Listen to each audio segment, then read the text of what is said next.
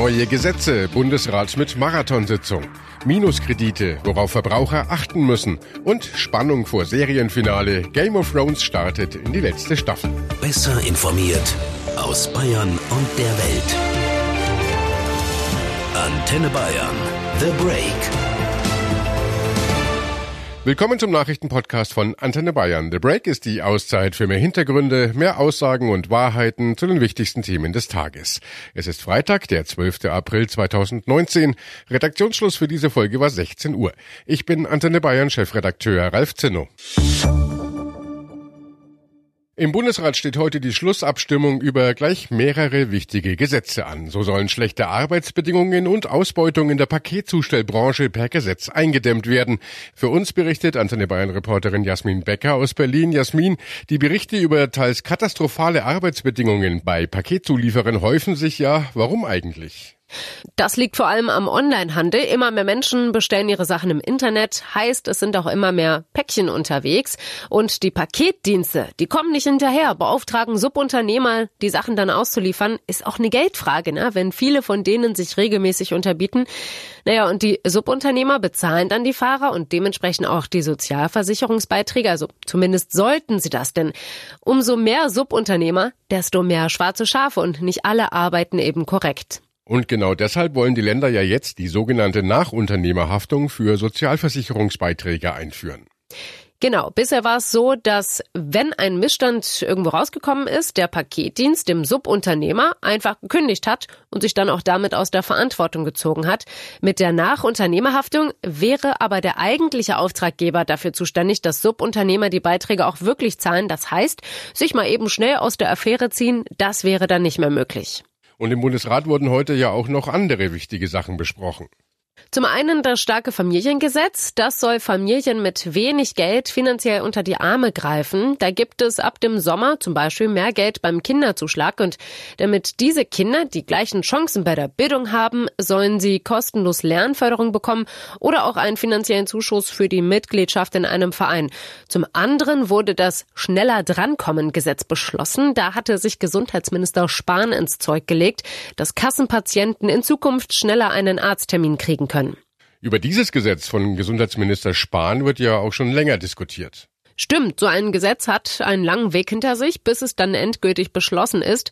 Und dass das jetzt in den Medien immer wieder besprochen wurde, liegt daran, dass es auch so viele betrifft. Denn wer kennt es nicht? Man braucht einen Arzttermin, wartet teilweise wochenlang darauf und ob dann die Beschwerden überhaupt noch da sind, sei jetzt mal dahingestellt.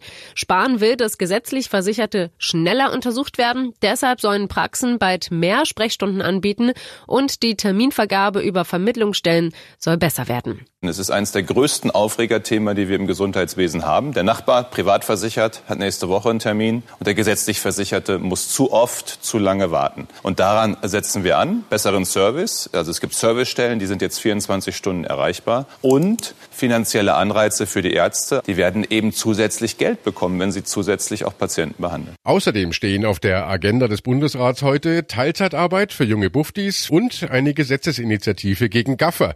Das Thema Gaffer sorgt ja immer wieder für Diskussionen. Total. Gaffer behindern Einsätze von Rettungskräften, benehmen sich den Opfern gegenüber respektlos, indem sie Unfälle fotografieren oder sogar filmen. Diese Sensationslust ist, also zumindest meiner Meinung nach, eine ganz ekelhafte Charaktereigenschaft. Die Politik will jetzt härter gegen Gaffer vorgehen. Es gab schon in den vergangenen Jahren immer wieder schärfere Gesetze gegen Gaffer. Dem Land Baden-Württemberg gehen die aber nicht weit genug. Deshalb fordert die Landesregierung, dass besonders das Fotografieren und Filmen von Verstorbenen stärker bestraft wird. Und es stand noch viel mehr auf dem Programm heute. Insgesamt 50 Vorlagen wollte die Länderkammer heute durchgehen. Also neben dem Gesetz von Gesundheitsminister Spahn geht es heute zum Beispiel auch um Lebensmittelskandale und Hygieneverstöße in Restaurants. Da soll eine Regelung her, dass amtliche Erkenntnisse dazu so schnell wie möglich öffentlich gemacht werden sollen und das mindestens sechs Monate lang. Außerdem geht es darum, wie man verhindern kann, dass sich der Wolf weiter ausbreitet. Das klingt vielversprechend, sorgt aber jetzt für Ärger. Einige Anbieter von Kreditangeboten locken auf Vergleichsportalen damit, dass man weniger Geld zurückzahlen muss, als man sich leiht. Verbraucherschützer warnen, das seien häufig Marketingmaßnahmen, um an sensible Kundendaten zu kommen. Ronny Thurau aus der Antenne Bayern Nachrichtenredaktion, es klingt ja eigentlich fast wie Gelddrucken. 10.000 Euro leihen, aber weniger zurückzahlen.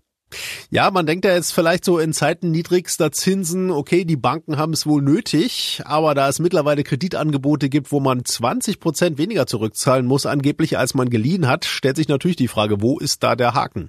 Und genau auf diesen Haken weisen Verbraucherschützer jetzt ja auch hin.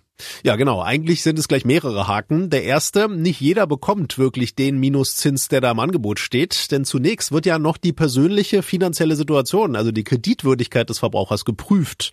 Und erst dann bekommt man sein persönliches Angebot, wo der angepriesene Aktionszins dann aber vielleicht nicht mehr gilt. Und äh, der zweite Haken, das Ganze ist offenbar oft eine Datensammelmasche.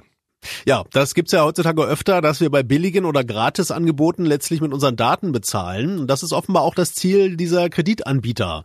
Die locken mit Minuszinsen. Man gibt dann seine Daten ein, um einen Kreditantrag zu stellen und stimmt dabei der Auswertung seiner Daten für Werbung zu. Und selbst wenn man den Antragsprozess dann noch abbricht, benutzt der Anbieter offenbar die Daten und leitet sie offenbar auch noch an andere Geldhäuser und Kreditvermittler weiter. Ergebnis ist dann, das zeigen Kundenbeschwerden, es flattern einem reihenweise Mails, SMS, Anrufe rein mit zahlreichen alternativen Kreditangeboten, bei denen die Konditionen dann aber lange nicht so gut sind oft.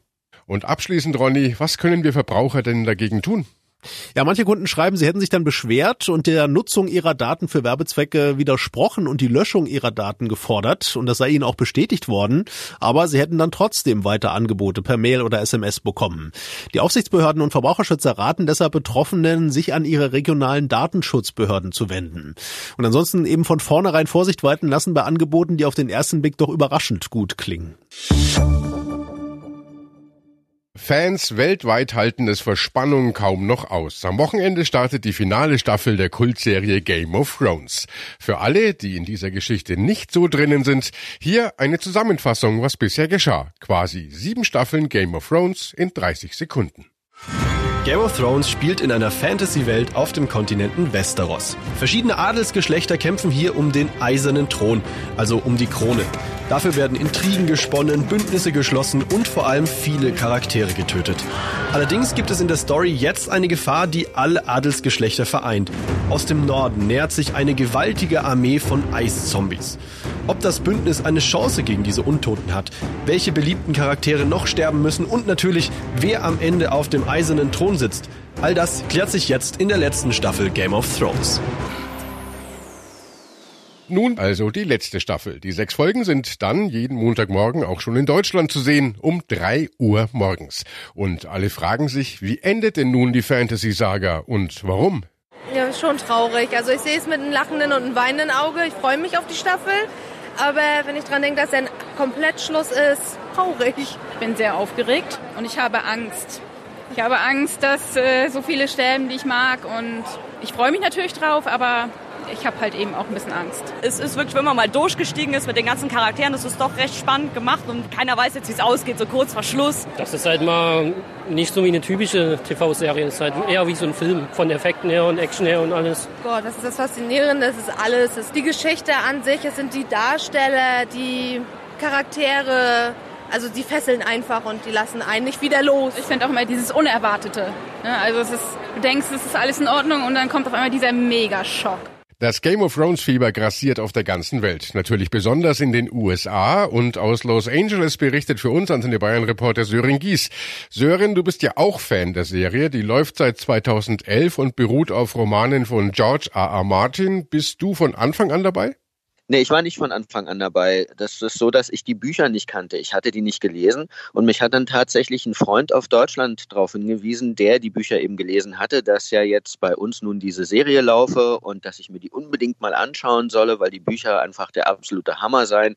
Der hatte dann irgendwo äh, Clips, Videoclips gesehen und meinte, da muss ich reingucken und ich habe das dann nachgeholt und habe auch direkt von Anfang an äh, Blut geleckt, könnte man sagen.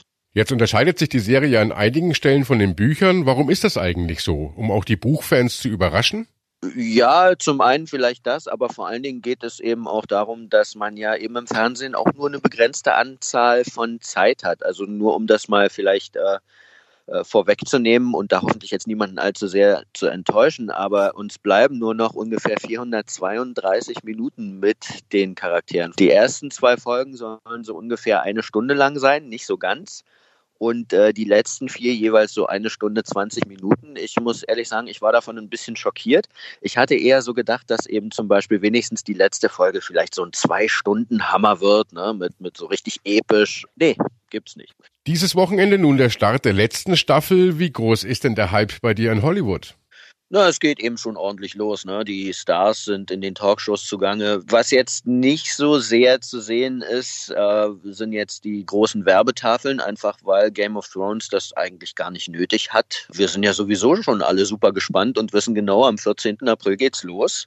Und, und da wird eingeschaltet, da müssen die sich nicht großartig nach der Decke strecken. Und jetzt endet also die Serie mit der achten Staffel. Warum eigentlich? Ja, das ist eine gute Frage. Das hat aber auch so ein bisschen was damit zu tun, dass HBO ja wirklich auch einen Ruf zu verlieren hat. Und die wollen einfach nicht den Fehler machen, den man bei vielen Fernsehserien in der Vergangenheit gemacht hat, Serien einfach, naja, tot zu reiten. Also da kommt dann noch eine Staffel und noch eine Staffel und noch eine Staffel, wenn eigentlich alles schon erzählt ist. Und es kommt eben auch dazu, dass das, dass das eben auch von den Produzenten von Anfang an so angelegt war, dass sie gesagt haben, wir wollen das nicht ewig in die Länge ziehen. Das soll ein begrenztes Projekt sein. Es soll zu Ende sein. Die hatten sich, glaube ich, nicht mal träumen lassen, dass es so lange gehen würde, wie es jetzt gegangen ist. Und äh, Sören, es wird ja ein großes Geheimnis darum gemacht, aber was weißt du denn schon über die Geschehnisse in der letzten Staffel? Na, die Teaser, Trailer und Standfotos haben wie üblich nur wenig preisgegeben, aber es scheint wohl zu mehreren Wiedervereinigungen im Hause Stark zu kommen. Sansa, Arya und John sind alle zumindest zeitweise zurück in Winterfell. John in Begleitung von Tyrion Lannister und Khaleesi, die dann natürlich auch die Bekanntschaft von Sansa macht. Zwischen dem Wiederauferstandenen und der Drachenmutter scheint übrigens was zu laufen. Die wissen ja nicht, dass sie eigentlich verwandt sind. Äh, Cersei Lannister scheint weiter ihr eigenes Ding zu machen, während der Rest sich gegen den Night King und seine Armee Armee der Untoten verbünden könnte. Naja, und äh, am wahrscheinlichsten ist es wohl, dass äh, Khaleesi auf dem eisernen Thron landet. Puh, ja, da habe ich jetzt ehrlich gesagt nur die Hälfte verstanden, aber die Fans werden wohl wissen, worum es geht. Was passiert denn danach? Gibt's dann noch irgendwelches Futter für Game of Thrones Fans mit Entzugserscheinungen?